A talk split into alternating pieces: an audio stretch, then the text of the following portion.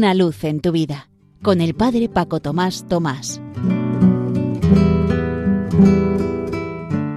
Queridos amigos de Radio María, os saludo muy cordialmente desde la parroquia San José de las Matas, cerca de Madrid.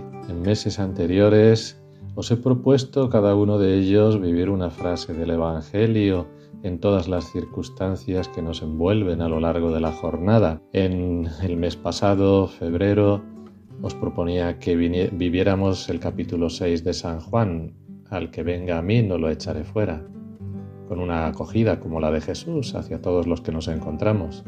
En enero vimos su estrella en el oriente y hemos venido a adorarlo del Evangelio de San Mateo, en el cual tratábamos de dejarnos guiar por el Señor a través de las distintas circunstancias y adorarle solo a Él y en la de diciembre, tomado de la Anunciación, feliz la que ha creído que se cumplirían las cosas que le fueron dichas de parte del Señor, tratando de vivir esa felicidad que el Señor nos promete cuando nos fiamos plenamente de Él.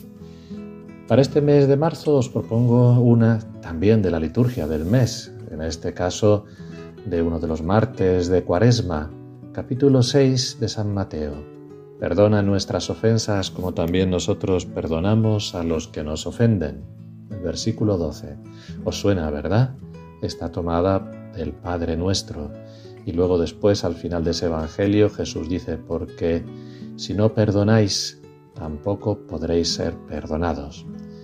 Así que, en una primera lectura, las palabras de esta frase nos comprometen.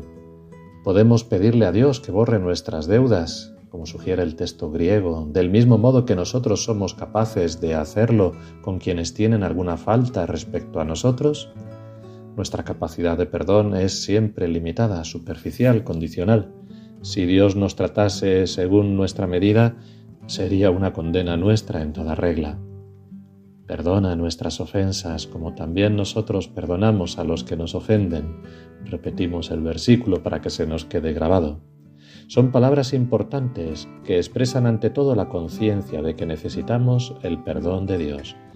El propio Jesús se las dijo a sus discípulos y a todos los bautizados, de modo que puedan usarlas para dirigirse al Padre con sencillez de corazón. Todo nace de descubrirnos hijos en el Hijo, hermanos e imitadores de Jesús, que fue el primero que hizo de su vida un camino de adhesión cada vez más completa a la voluntad amorosa del Padre.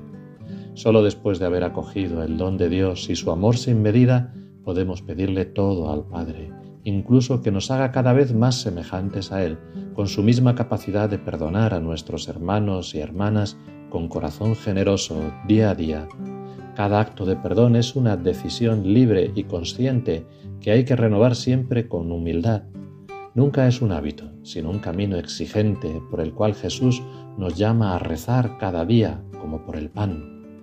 Perdona nuestras deudas, ofensas, como también nosotros perdonamos a los que nos ofenden. ¿Cuántas veces las personas con las que vivimos, en la familia, en el barrio, en el lugar de trabajo o de estudio, pueden habernos hecho una faena y nos cuesta reanudar una relación positiva? ¿Qué hacer? Aquí es donde podemos pedir la gracia de imitar al Padre. Así pues, que a lo largo de todo este mes, cada día desde por la mañana temprano, tengamos una frase del Evangelio en mente y corazón, que puede ser muy bien esta que acabamos de explicar, y que así cada momento del día y de toda nuestra vida, como este ratito que acabamos de pasar juntos, sea para lo que tiene que ser todo, para gloria y alabanza de Dios. Una luz en tu vida, con el Padre Paco Tomás Tomás.